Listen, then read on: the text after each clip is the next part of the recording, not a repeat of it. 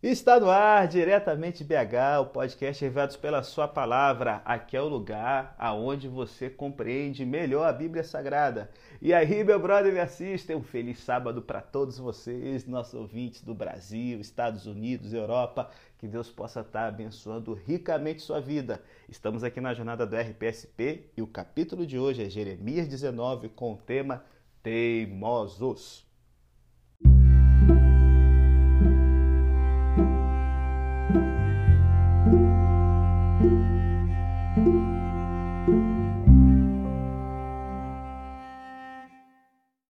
Jeremias queria que o povo adorasse a Deus, mas uma adoração cheia de vida e que alcançasse o céu.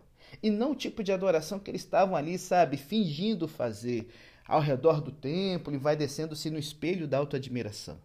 Então, ele agendou uma reunião com alguns dos líderes da cidade e os levou para um lugar pouco ao sul da vinha, no vale de Ben-Rinon, no qual sacrifícios de crianças tinham sido praticados e ainda eram secretamente realizados. Aquele lugar era o depósito de lixo da cidade, um lugar imundo e fétido. Foi naquele lugar que Jeremias falou. Com um pote de cerâmica debaixo do braço, disse aos líderes que as reformas seriam inúteis se não mudassem a vida das pessoas. Ele lhes disse que seria inútil obedecer à letra da lei escrita em Deuteronômio se o espírito de amor que permeia a lei fosse ignorado. As cerimônias religiosas não fariam bem algum se os sentimentos religiosos não estivessem conectados com ações religiosas, ações justas, boas e agradáveis a Deus. Em seguida, Jeremias então arremessou o pote no chão e ele foi todo despedaçado. Com esse gesto profético, demonstrou que Deus faria ao seu povo, porque eles estavam obstinados em seus caminhos e não queriam mudar. E é isso que ele pode fazer com qualquer um de nós se nos tornarmos endurecidos. Sabe, gente, essa inflexibilidade para com Deus, essa teimosia, é algo que tem que ser quebrado. É isso que o capítulo 19 está ensinando para a gente hoje. A palavra de Deus diz várias vezes que a sabedoria só começa quando nos dispomos a dar toda atenção ao que Deus diz. Esse é o principal significado da expressão o temor do Senhor no livro de Provérbios. Jeremias descreve o não querer ouvir como sendo um enrijecer-se, um endurecer em teimosia. É isso que está aqui no verso 15. Isso nos permite entender que o seu oposto, o ouvir com atenção, se relaciona com uma atitude de flexibilidade, de deixar-se moldar, de poder se modificar e assumir uma forma diferente da atual. Essa atitude foi ilustrada por Jeremias no capítulo 18, que a gente viu ontem, em que ele visita a casa do oleiro que estava trabalhando com barro. Lá, o povo respondeu manifestando a dureza do seu coração. E sabe, coração endurecido é algo que a gente vê na Bíblia em vários momentos. O Faraó, no tempo de Moisés, que endureceu seu coração e não deixou os israelitas saírem.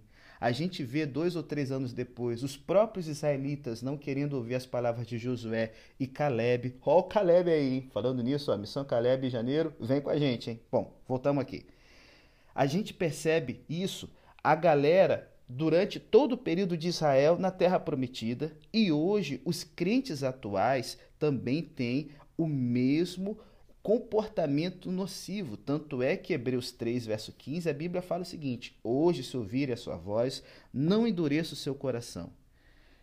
Nós temos aqui o profeta Jeremias, 700 anos depois de Faraó, de Caleb, de Josué, dizendo o seguinte: Deus vai dar um último aviso para vocês. Abandonem a idolatria, abandonem a injustiça social e voltem a dar atenção a Deus e às suas orientações, senão a tragédia nacional virá.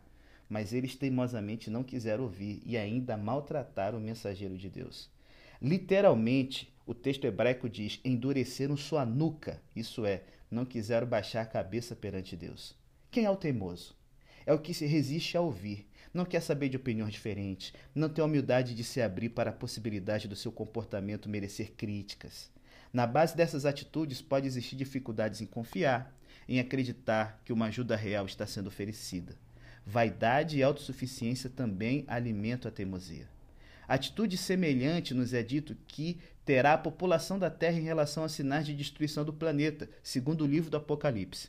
Mesmo após vários desastres naturais, a Bíblia informa que as pessoas não se arrependeram de suas ações e vão continuar correndo atrás de seus ídolos e praticando todo tipo de maldades. Qual seria então a atitude desejável, em vez desse não querer saber de Deus e de suas orientações? A Bíblia diz, galera, que Deus se opõe aos orgulhosos, mas se mostra favorável aos humildes. E Jesus até começou seu sermão do monte dizendo: Felizes os pobres de espírito, que são aqueles que não se acham corretos, que sabem que não são justos e nem sábios, mas dependem da misericórdia divina. É esse o tema também da parábola do fariseu e do publicano lá em Lucas 18. E Paulo aconselha a mesma coisa aos filipenses no capítulo 4, verso 5, que a moderação deles fosse conhecida por todos. A palavra moderação no grego é traduzida também por flexibilidade, no sentido de não ser rígido em relação à letra da lei, gente. Olha aí, essa rigidez não leva para lugar nenhum. A atitude desejável que Deus deseja é uma abertura para que ele possa fazer coisas novas. E Deus é ele tá certo e nós errados. É isso que leva alguém a ser aberto para a ação de Deus. Jeremias está anunciando aqui a nova aliança mais na frente no seu livro. Ezequiel vai falar mais na frente de um novo coração. Jesus veio implementar essa novidade, mas a maioria do seu povo não recebeu por quê? O tolo, como diz Provérbios, é o que não tem interesse em aprender. E tolo tem que tomar na cabeça, vaso ruim tem que ser quebrado. Eu espero que você, se é um vaso ruim, meu brother minha sister, desperte enquanto é tempo, para que Deus possa fazer o novo de uma forma que o seu coração venha a ser moldado e não uma vida ruim que tenha que ser quebrada.